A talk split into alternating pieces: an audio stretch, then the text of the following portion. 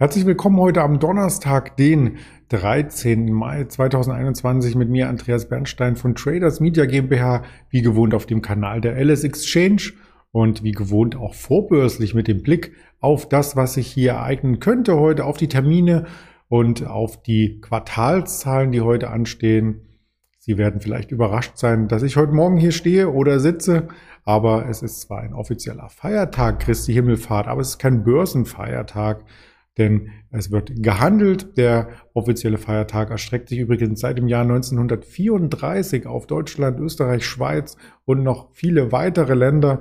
Dennoch ist die Börse geöffnet. Sie ist ja auch verzahnt mit anderen weltweiten Börsen. Insofern macht das durchaus Sinn und das gibt mir die Gelegenheit, heute an Sie noch einige Worte zu richten, wie zum Beispiel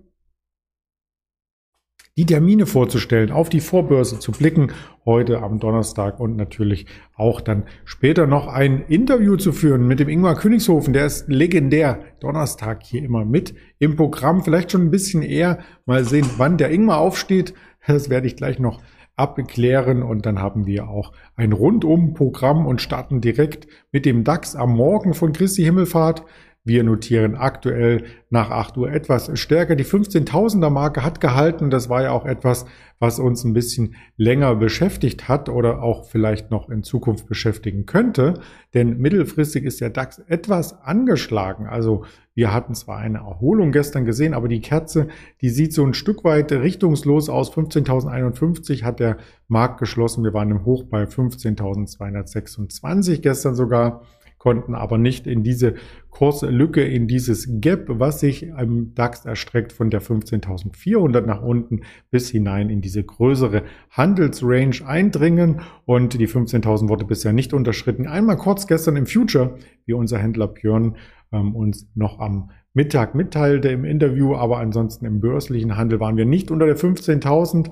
Am Dienstag war das Tagestief, was wir hier in der 15.000er Nähe sehen, bei 15.006 Punkten verankert und vorbörslich, wie ich hier eben schon gezeigt hatte, 15.028, 15.060. In diese Region dringen wir ein und damit wäre eine neue Kurslücke auf der Unterseite skizziert und das kommt daher, dass die Wall Street gestern weiter abgegeben hatte. Also der Druck kam vor allem aus den Technologiewerten, aus der Nasdaq, wie es so schön heißt, die ist auf die runde Marke von 13.000 aufgeschlagen.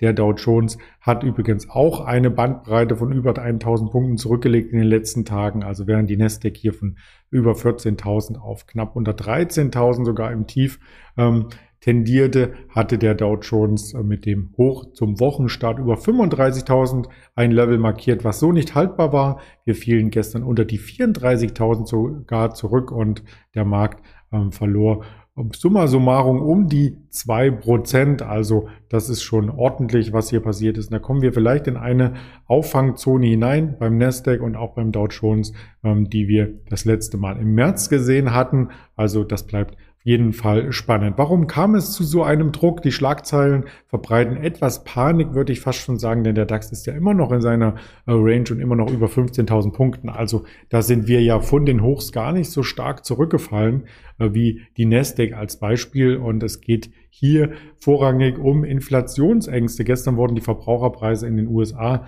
gemeldet mit einem Anstieg von 4,2 Prozent. Nach dem Vormonat 2,6 Prozent ist das nochmal ein stärkerer Anstieg. Und das hatten Ökonomen so nicht erwartet. Also die Inflation wird dadurch etwas angeheizt und ja, durch die höhere Inflation äh, fragen sich natürlich die Menschen, was machen wir mit dem Geld? Nehmen auch etwas Geld wieder vom Kapitalmarkt heraus, vor allem aus spekulativeren Werten, also aus ähm, den zinssensitiven Werten, denn die Inflation könnte nur eingedämmt werden, wenn beispielsweise die Zinsen erhöht werden. Und das könnte in den USA anstehen. Oder es wird zumindest dann erwägt, das eher zu tun, als man es bisher im Programm der US-Notenbank Fed gezeigt hatte. Aber es gibt auch positive News. Wir wollen um Gottes Willen, darf man das heute so sagen, an Christi Himmelfahrt nicht schwarz malen, sondern wir wollen auch positive Dinge skizzieren. Die gibt es in der Tat. Die EU, zum Beispiel die EU-Kommission in Persona, hat ihre Konjunkturprognose erhöht es bleiben zwar einige Probleme, die Folgen der Pandemie und so weiter, auch die Inflation wird hiermit angesprochen,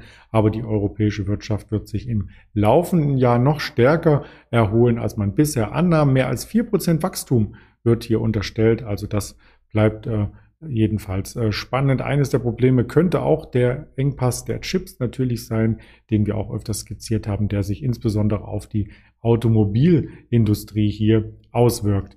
Auch positiv könnte dann der Sommer starten. Wir hatten einen kleinen Vorgeschmack in den letzten Tagen mit ein bisschen mehr Sonne.